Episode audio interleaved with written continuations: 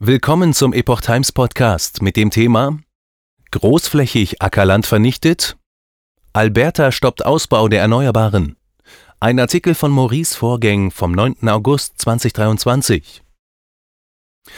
Im kanadischen Alberta boomen die Erneuerbaren. Plötzlich meldeten Landwirte, dass diese Großprojekte der Umwelt schaden. Die Regierung stoppte nun den weiteren Ausbau für einige Monate. Tausende Hektar Ackerland seien bereits vernichtet. Die Regierung der westkanadischen Provinz Alberta friert alle Genehmigungen für größere Projekte im Bereich der erneuerbaren Energien ein. Anlass dafür sind Bedenken einiger Landwirte, inwieweit sich diese Projekte negativ auf die direkte Umwelt auswirken. In einer Regierungserklärung vom 3. August heißt es, dass die Kommission für Versorgungsunternehmen ein sechsmonatiges Verbot für die Genehmigung solcher Projekte verhängen wird. Betroffen sind Wind- und Photovoltaikanlagen mit einer Leistung von mehr als einem Megawatt. In diesem Zeitraum wollen die Verantwortlichen die Bebauung landwirtschaftlicher Flächen und deren Auswirkungen auf die Landschaft überprüfen. Ebenso steht im Fokus, ob eine spätere Rekultivierung der bebauten Flächen gewährleistet wird. Das berichtet Global News. Nathan Neudorf, Minister für Wirtschaftlichkeit und Versorgungswirtschaft, betonte in diesem Rahmen die besondere Verantwortung. Wir sind stolz auf unsere führende Rolle bei der verantwortungsvollen Entwicklung erneuerbaren Energien und setzen uns für deren weiteres Wachstum ein. Viele Projekte in Planung. Laut der Website der Regierung von Alberta sind derzeit über 50 Großprojekte im Bereich der Erneuerbaren entweder geplant oder im Bau. Die geschätzten Kosten für diese Projekte belaufen sich auf über 12 Milliarden Dollar, 11 Milliarden Euro, und es wird erwartet, dass noch viel mehr Investitionen anstehen. Energiewirtschaftswissenschaftler Professor Andrew Leach von der Universität von Alberta erklärte den Hintergrund näher. Der Grund dafür ist, dass die erneuerbaren Energien in Alberta einen Aufschwung erlebt haben. Das Stromnetz ist bereit für neue Investitionen. Weiter sagte Leach, das zeigt, wie schnell die Energiewende voranschreitet. Und weil sich Alberta dafür bereit zeigte, ging es fast schneller, als irgendjemand erwarten konnte. Die Prognosen für die Entwicklung der Solarenergie hätten sich allein zwischen Mai und Juni verdreifacht, von 2000 auf 6000 Megawatt. Der Netzbetreiber war auf diesen Ansturm überhaupt nicht vorbereitet, äußerte Leach. Klima- und Umweltorganisationen kritisieren hingegen die Entscheidung der Regierung, den gut laufenden Ausbau der Wind- und Solarprojekte zu bremsen.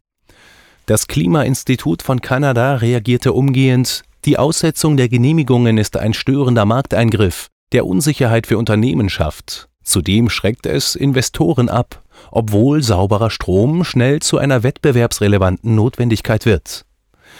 Neudorf teilte mit, wir wollen, dass mehr Wind- und PV-Anlagen gebaut werden. Wir wollen aber auch klare Leitlinien dafür aufstellen, wie und wo das geschieht. Tausende Hektar Ackerland gehen verloren. Der Kolumnist Cory Morgan fragte sich, was der ständige Zubau von immer mehr Freilandanlagen für die Landbewohner bedeutet, die in der Nähe dieser Megaprojekte leben. Zunächst sei es ein riesiger Verlust von lebensfähigem Ackerland. Als Beispiel nannte Morgan das gerade fertiggestellte Trevor Solar-Projekt im Süden von Alberta. Es ist eines der größten Projekte seiner Art in Nordamerika und hat 3200 Hektar Acker- und Weideland vernichtet, sagte der Kolumnist. Zudem habe die lokale Tierwelt darunter gelitten. Die ehemals offenen Flächen sind nun kilometerweit mit eng beieinander stehenden Solarmodulen bedeckt. Morgan wies darauf hin, dass eine Vollversorgung mit Wind- und PV-Anlagen ohnehin nicht funktioniere. Wenn die Sonne nicht scheint oder der Wind nicht weht, braucht die Provinz immer noch eine andere Form der Energieversorgung.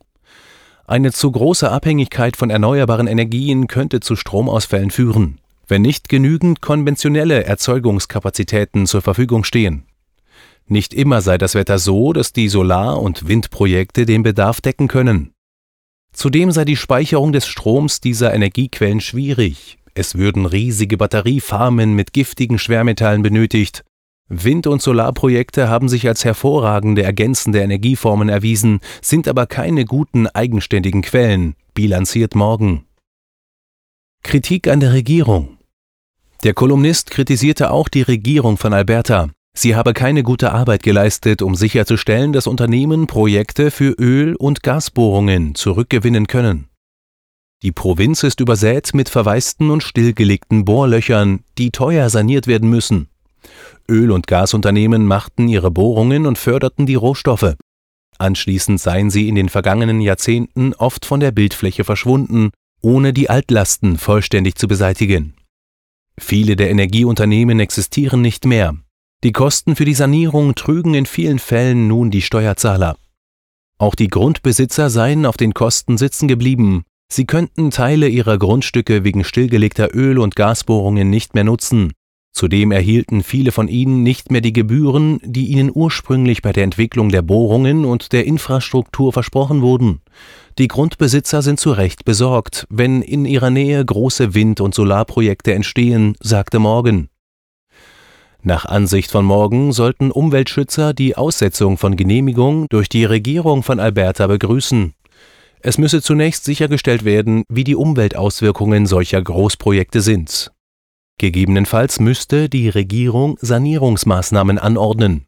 Leider lassen sie, die Umweltschützer, sich von ihrer Ideologie leiten und unterstützen eifrig Projekte für erneuerbare Energien, ohne sich um mögliche negative Auswirkungen zu kümmern, äußerte Morgan besorgt.